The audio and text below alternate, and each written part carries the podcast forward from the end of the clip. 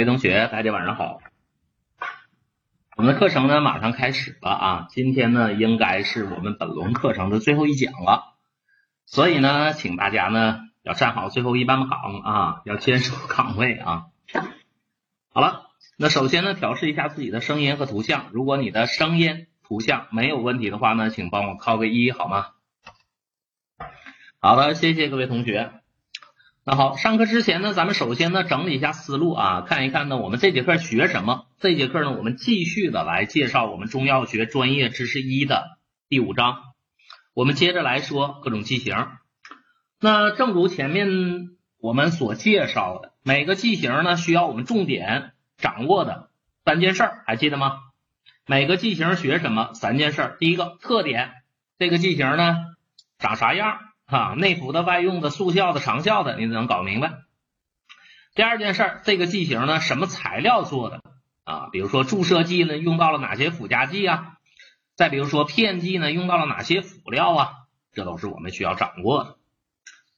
还有呢，第三件事儿，我还得知道这个剂型呢，它有什么样的一个质量要求啊？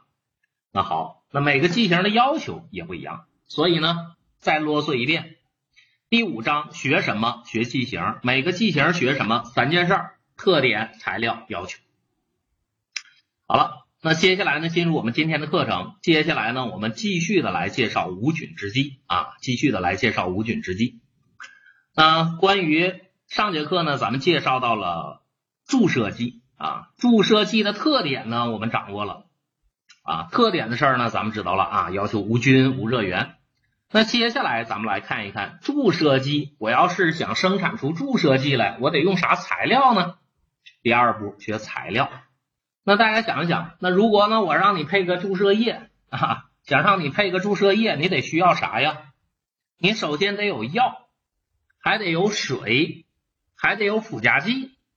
把药拿过来放在水里，把附加剂拿过来放在水里搅匀了，配成注射液给人打针，对不对？所以呢，关于注射液的材料，咱们得学三个。第一个呢，咱们就来说一说药的事儿。我们生产中药注射剂啊，大家注意了，如果我们要生产的是中药注射剂的话，对中药的这个原料有要求的。如果是以有效成分做原料来配注射液的话，你这个有效成分的纯度得达到九十。如果是以有效组分做原料来配注射液的话，你这个组分的纯度得能达到八十，好了，背个小口诀就可以了。成分九十，组分八十。好了，这是第一个材料，药啊。我配药液呢，我用的这个原料药的纯度是有规矩、有要求的。原料大家看一看，成分九十，组分八十，这是药的事儿，咱弄明白了。好了，这个药呢，我调合格的。纯度合格的，我拿过来。第二个材料呢，我得用水，所以呢，在这儿咱们得聊一聊水的事儿。那在我们制药行业呢，我们用到什么水啊？常见的是三种水。第一种呢，是以饮用水作为原料啊，我们家里用那个自来水啊作为原料，在饮用水的基础上呢，把它作为原料用水呢，生产出来的一年级的水叫纯化水。啊，一年级的水呢叫纯化水，把纯化水呢再经过蒸馏，可以得到二年级的水呢叫注射用水，把注射用水呢那再拿去灭菌，能得到三年级的水叫灭菌注射用水。好了，我们制药行业用的水呢有这么三种，以饮用水作为原料。一年级的水叫纯化水，二年级的叫注射用水，三年级的叫灭菌。注射用水，好了，那这几个水我怎么选着用呢？大家注意了，我问大家三个问题啊，比如说 这个水是干嘛的？水是不是来用来配药液的？但是我配的剂型不一样，我用的水是不一样的，有规矩的。所以呢，第一个问题，比如说我配置口服液啊，或者呢是配置糖浆剂。请问用什么水来配呀？好，这是第一个问题。第二个问题，如果呢，我现在配的是注射液，或者呢，我配的是滴眼液、眼药水儿，那用什么水来配呢？第三个问题，如果呢，我现在配的是粉针，用什么水来配呢？好了，这三个问题呢是需要大家来回答的。来看一看啊，第一个问题，口服液糖浆剂。这叫普通制剂，大家注意了啊！口服液糖浆剂不要求无菌呢，所以呢叫做普通制剂。配置普通制剂用什么水来配呀？配普通制剂要用一年级的纯化水啊。好了，配普通的不要求无菌的啊，配口服液配糖浆剂用纯化水来配。那第二个问题，那如果我配置注射液、滴眼剂、眼药水，那我用什么水来配呢？这个大家容易错，大家思考一下，用哪种水呀？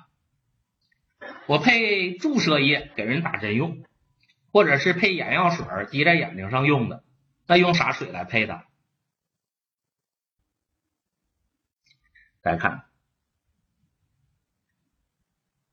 你看我说有错的吧？这个用二年级的。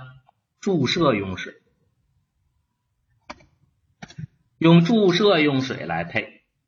有的人说，那注射液滴眼剂是要求无菌的呀，你怎么能能用这个注射用水了？不应该用灭完菌的注射用水来配吗？这个呢，咱们就得从生产的角度上来说一说。比如说，你配药液跟我冲咖啡是一个道理的。这个注射剂怎么生产的？我把药拿过来，放在水里。配好药液了之后呢，然后装在瓶里，装在瓶里了之后呢，我得拿去灭菌的啊。既然是配完药液还要灭菌的，那我配药液的时候，我用得着灭完菌的水来配吗？用不着，反正呢，我一会儿也得灭菌，所以我配药液的时候啊，我就不用那个灭完菌的水来，用注射用水就行。大家注意了，这个问题很容易错的。而那个灭菌注射用水给谁用的呢？大家注意了。那个三年级的灭菌注射用水呀，是给粉针用的，这个大家要注意一下啊。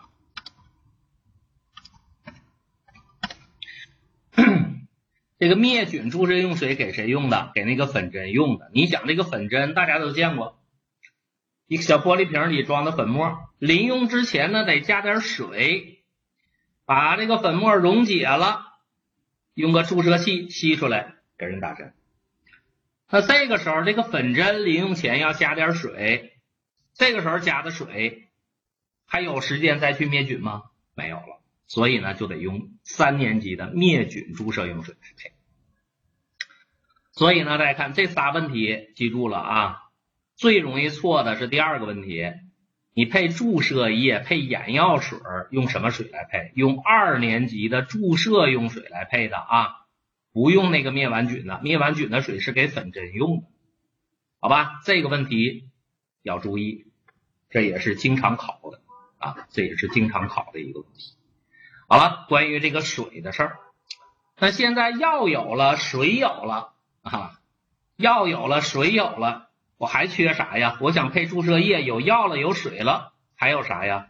大家注意了，最重要的在这儿呢，第三个材料。咱们得来学甲基啊，附加剂。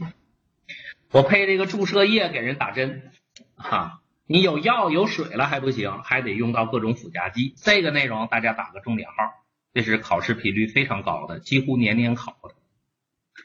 配个注射剂啊，得加好多附加剂的，种类好多。第一种来看一看啊，第一种配液用的附加剂，来看我要配药液。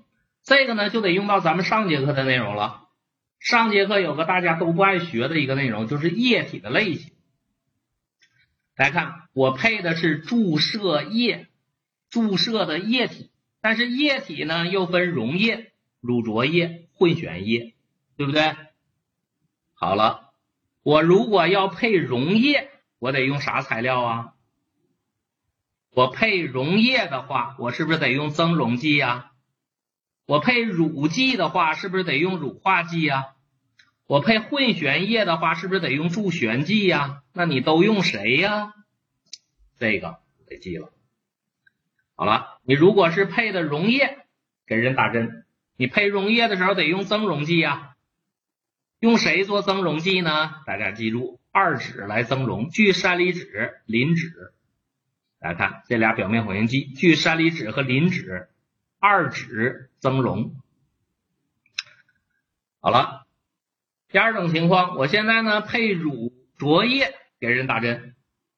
我配乳浊液给人打针的时候得加乳化剂呀，用谁做乳化剂呢？大家看，磷普、磷酯、普朗尼克。这是做乳化剂的。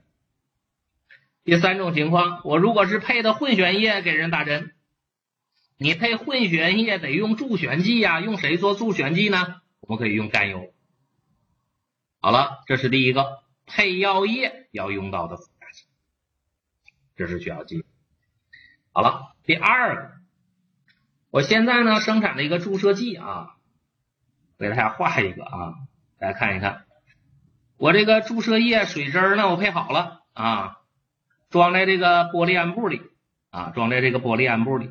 但是呢，大家注意了，这个玻璃安布啊，我药液呢灌到这儿，这里边呢是有药的，但是上边呢是不是有溶存的空气呀？这空气里的氧就能把我这个药液里的药给氧化掉。所以呢，我配药液的时候，我得往那个，我得想点办法。啊，我这个药液里的药可别被氧气给氧化掉了呀！那咋办呢？怎么来防止药物被氧化呢？怎么能防止这个药液里的药被这个氧气给氧化掉呢？我这个药液里的药要是被氧化了，就没有药没有药效了，不治病了。好了，如何来防止药物被氧化呢？三个方法。第一个方法，你往药液里加点抗氧剂。用谁做抗氧剂呢？大家记俩字儿就行，硫钠抗氧。什么亚硫酸钠、硫代硫酸钠、焦亚硫酸钠、亚硫酸氢钠，带硫的、带钠的，这叫啥？硫钠抗氧啊，硫钠抗氧，加这些带硫钠两个字儿的啊，来做抗氧剂啊，这是第一种方法。第二种方法呢，我往这玻璃瓶里灌药液之前呢。我先往里通氮气，我把这玻璃瓶里的空气我全给它挤出来，这安布里的空气全被排除了，然后呢，我再往里面灌药液，然后马上就封口，最后呢，封在口里的就是氮气了，没有氧，我这药物就能防止药物被氧化了。所以呢，第二种方法，灌药液之前先往瓶里通氮气或二氧化碳。来排除空气，也能防止药物被氧化。第三个方法呢，这是一个间接的方法。我们发现呢，我这个药啊，如果被氧化，需要有人帮忙，需要谁帮忙呢？需要药液中的金属离子帮忙。也就是说，我这个注射液中如果有什么钾、钠、钙、镁这些金属离子的话，我这个药啊是很容易被氧化掉的。但是如果我把药液里的金属离子都消灭了，我把金属离子都弄没了，我这个药还还容易被氧化吗？就不容易了。好了，这是一个间接的方方法啊，我通过消灭金属离子来防止药物被氧化。用谁来消灭金属离子呢？大家注意这个东西叫做 EDTA。EDTA 呢，它还有别名，又叫 ED 酸啊，又叫 ED 酸，还叫乙二胺四乙酸。来看这个东西，往药液里加点伊地酸，就能把药液里的金属离子都消灭了。药液里要是没有金属离子，我这个药啊，它就不被氧化了啊，它就可以储存起来。好了，所以呢，防止药物被氧化，用三个方法：硫钠抗氧、氮气二氧化碳排出空气，用 EDTA 来消灭金属离子。这三个方法都可以使药液中的药物保留下来啊。好了，这两个比较抽象。